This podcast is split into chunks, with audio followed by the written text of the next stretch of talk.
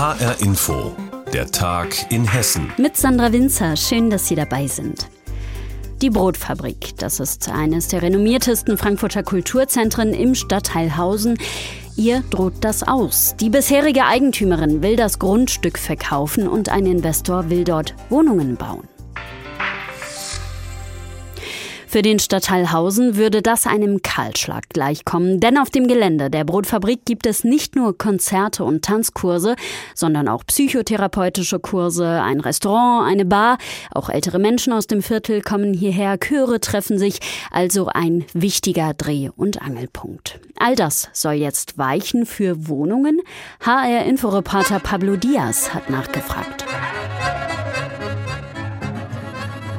Musik aus einem Konzert der französischen Gruppe Bratsch in den 2000er Jahren in der Hausener Brotfabrik. Bratsch war damals hierzulande nur einem kleinen Kreis bekannt. Dass solche Konzerte mit hier unbekannten Künstlern überhaupt veranstaltet wurden, war eine der Grundideen jener engagierter junger Menschen, die 1980 die Initiative ergriffen und auf dem ehemaligen Gelände der Vereinigten Hausener Brotfabriken AG ein selbstverwaltetes Kulturzentrum errichteten.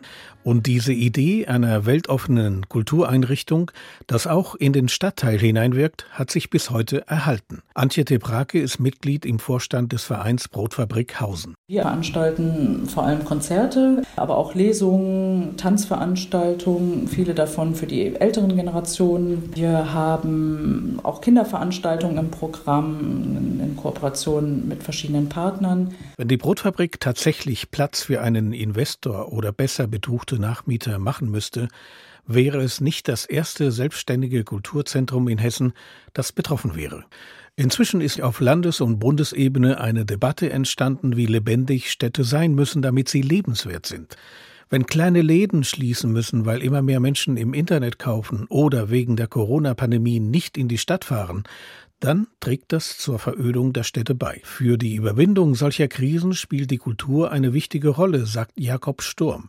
Er ist Beauftragter des Landes Hessen zur Vermittlung von Kreativ- und Kulturräumen. Ich denke, das hat sich ein bisschen ein Paradigmenwechsel bahnt sich da fast an, auch so ein bisschen eine Veränderung, was den Kulturbegriff angeht. Von der Kultur für alle sozusagen, die man in Frankfurt sehr lange propagiert hat, zu auch einer gewissen Form von Kultur mit allen. Also wo man eben sozusagen auch versucht, die kreativen Potenziale zu nutzen, um eine Dynamik in der Stadt irgendwie am Leben zu erhalten. Fest steht, eine Schließung der Hausener Brotfabrik wäre für den Stadtteil Hausen verheerend, sagt Antje Tebrake vom Vorstand des Vereins Brotfabrik Hausen. Das ist das, ja, das Dramatische geradezu, ja, dass wenn wirklich wir hier wegfallen mit den Angeboten, die wir haben an Kultur, aber eben auch an Restaurant, Bar und so weiter, der wichtigste, würde ich schon sagen, kulturelle und soziale Treffpunkt wegfällt in Hausen. Ja, und das hat natürlich verheerende Konsequenzen für so einen Stadtteil. Wohnen oder Kultur? Pablo Diaz über das Frankfurter Kulturzentrum Brotfabrik im Stadtteil Hausen. Vielen Dank. Und jetzt kommen wir zu einem ganz anderen Thema bei uns in Hessen. Es ist einer der großen Missbrauchsskandale. Hier in der Odenwaldschule in Heppenheim wurden über Jahrzehnte hinweg Schüler missbraucht. Studien gehen inzwischen von bis zu 900 Opfern aus. Um ihnen zu gedenken, soll es ein großes Mahnmal auf dem Gelände der Schule geben. Dafür hat sich zuletzt auch der Missbrauchsbeauftragte der Bundesregierung ausgesprochen. Aber genau um dieses Mahnmal ist ein Streit ausgebrochen. Hintergründe dazu Dazu hat Anna Vogel. Drei rostrote Stahlplatten, die wie zu einem Dreieck aneinander gelehnt sind. Ganz oben sind Türgriffe angebracht, in unerreichbarer Höhe. So sieht das Mahnmal für die Opfer sexuellen Missbrauchs aus, für das sich eine Jury im vergangenen Sommer entschieden hat. Teil der Jury ist auch Matthias Wilkes. Er war Landrat im Kreis Bergstraße, als der Missbrauchsskandal 2010 öffentlich wurde. Über das Mahnmal sagt er, es soll ein Teil der Versöhnungsarbeit sein ein wesentlicher Teil von Sichtbarkeit für das, was an Leid dort an diesem Platz stattgefunden hat. Die Finanzierung ist so gut wie sicher und der neue Eigentümer der Odenwaldschule, ein Mannheimer Geschäftsmann, ist wohl auch einverstanden, so Wilkes. Anders ist das bei dem Opferverein Glasbrechen. Für den erklärt Johannes von Dochnani, wir empfinden die Debatte um ein zweites Mahnmal auf der Odenwaldschule so unnötig wie einen Kropf.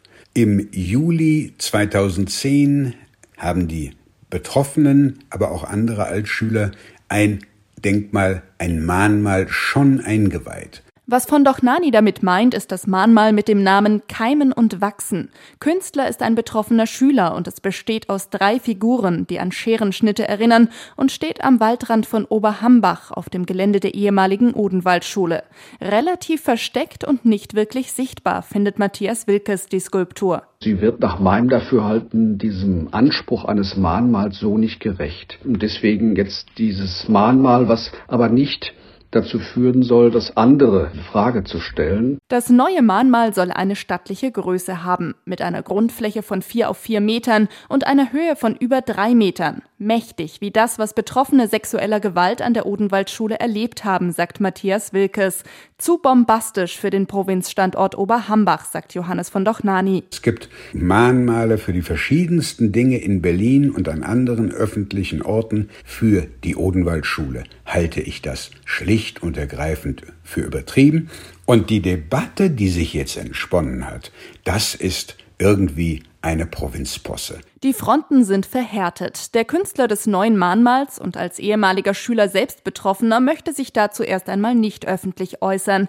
Der Bürgermeister von Heppenheim erzählt, es werde massiver Druck auf ihn ausgeübt und der ehemalige Landrat Wilkes versucht, die Wogen zu glätten. Es ist kein theoretisches, abstraktes Thema, sondern es geht ins Mark, in die Seele von Menschen, die heute noch dadurch gezeichnet sind. Und ich glaube, dass letztendlich diese Auseinandersetzung ein Stück weit dafür steht, dass das Thema weiter uns beschäftigen wird und vor allem die Opfer nicht loslässt. Im nächsten Schritt will sich Wilkes mit Politikern und dem Künstler Anfang Februar in Heppenheim treffen. Da soll beraten werden, wie es weitergeht. Und dann hofft Wilkes, dass das Mahnmal bis zum Herbst in Oberhambach stehen kann. In Heppenheim soll es ein neues Mahnmal zum Gedenken an die Opfer sexuellen Missbrauchs an der Odenwaldschule geben. Doch nicht alle wollen das. Anna Vogel über den Streit rund um das Mahnmal. Waren Sie schon mal im Wunderwigwam? Das ist der Kinderwissenspodcast des Hessischen Rundfunks. Alle 14 Tage erscheint er, seit fast einem Jahr schon. Hier arbeiten Kolleginnen und Kollegen von HR Info und HR2 Kultur zusammen. Stets reisen zwei Hauptfiguren rund um die Welt, Fox Schlaufuchs und Polly Plapperschlange. Und sie erkunden Wissenswertes von A wie Auge bis Z wie Zahn. Unser Kinderpodcast ist jetzt für den Kinder-Online-Preis 2022 nominiert worden. Und falls Sie ihn noch nicht kennen sollten, hier kommen die wichtigsten Fakten. Wer?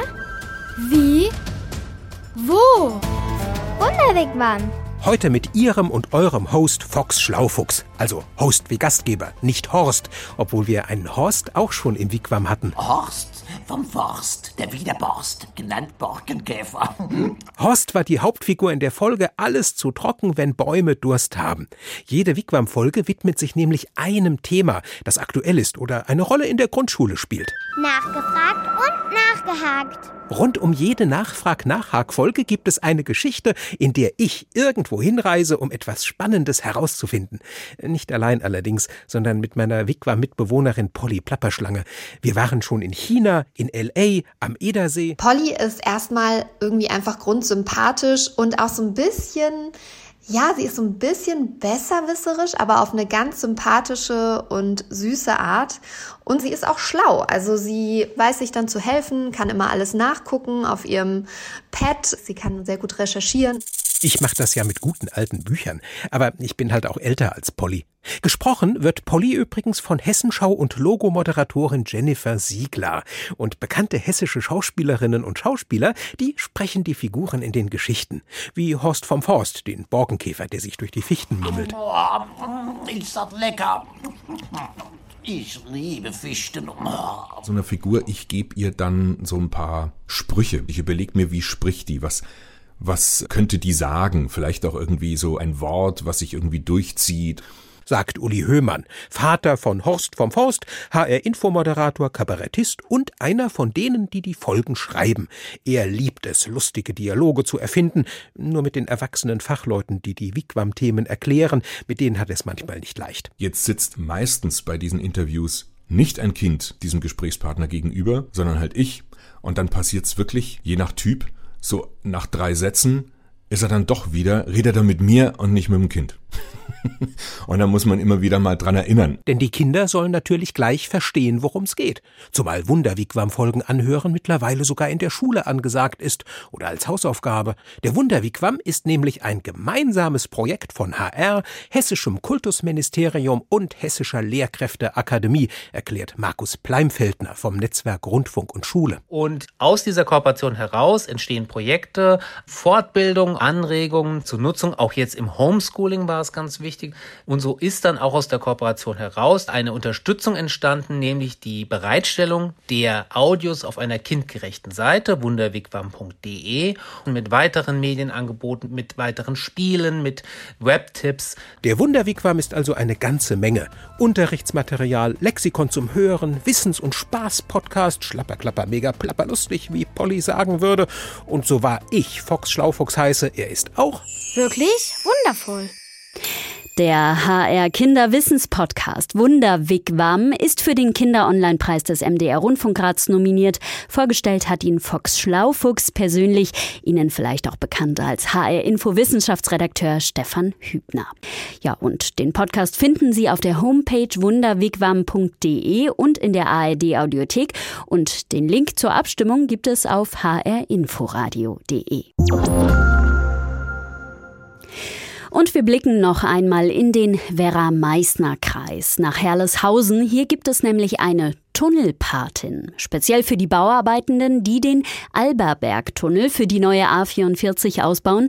Mehr zu diesem Brauch hat HR Hessen-Reporter Jens Wellhöhner für uns. In himmlischer Mission ist Magdalena Böckmann aus Herleshausen im Werra-Meißner-Kreis unterwegs. Sie ist nämlich Tunnelpatin, das heißt die offizielle Vertreterin der heiligen Barbara, der Schutzheiligen der Arbeiter unter Tage, und zwar speziell für die Bauarbeiter, die gerade den Alberberg-Tunnel für die neue A44 bauen. Als Tunnelpatin darf Magdalena Böckmann die Baustelle jederzeit besuchen. Eine große Ehre. Ja, auf jeden Fall. Das passiert mir, glaube ich, nie wieder im Leben. Deswegen, ich genieße es. Ich finde das richtig schön. Für ihren Besuch an diesem Nachmittag hat sich die Tunnelpatin einen spannenden Moment ausgesucht. Unter ohrenbetäubendem Maschinenlärm steht sie mitten im Tunnel neben Projektleiter Thomas Rauchbach. Und der sagt, in zwei Stunden wird gesprengt. Dann wird der Tunnel geräumt, äh, es gibt äh, Sprengsignale und alle Leute gehen in Deckung und dann gibt es einen Knall.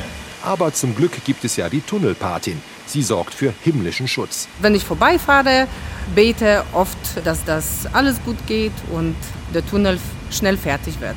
Schließlich ist sie ja die Vertreterin der heiligen Barbara. Am Eingang des Tunnels ist auch eine kleine Nische mit einer aus Holz geschnitzten Barbara-Figur. Eine uralte Tradition, erklärt Thomas Rauchbach. Denn Tunnelarbeiter sind schon etwas abergläubisch. Eine Baustelle unter Tage ohne Barbara und ohne Tunnelpatin. Ja, ohne die geht's nicht. Weil dann geht niemand rein und also es geht einfach nicht ohne.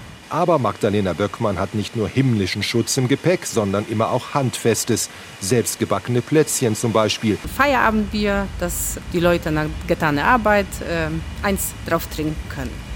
Und so waltet sie ihres Amtes. Das nächste Mal bringt sie was Warmes mit. Vielleicht Gulaschsuppe, verspricht die Tunnelpatin für ihre Bauarbeiter. Da scheint jemand gut für seine Schützlinge zu sorgen. Magdalena Böckmann aus Herleshausen ist Tunnelpatin im Werra-Meißner-Kreis. Jens Wellhöhner hat sie getroffen. Und das war der Tag in Hessen mit Sandra Winzer jetzt zum Wochenende. Die Sendung finden Sie täglich auch als Podcast auf hrinforadio.de und auf hessenschau.de.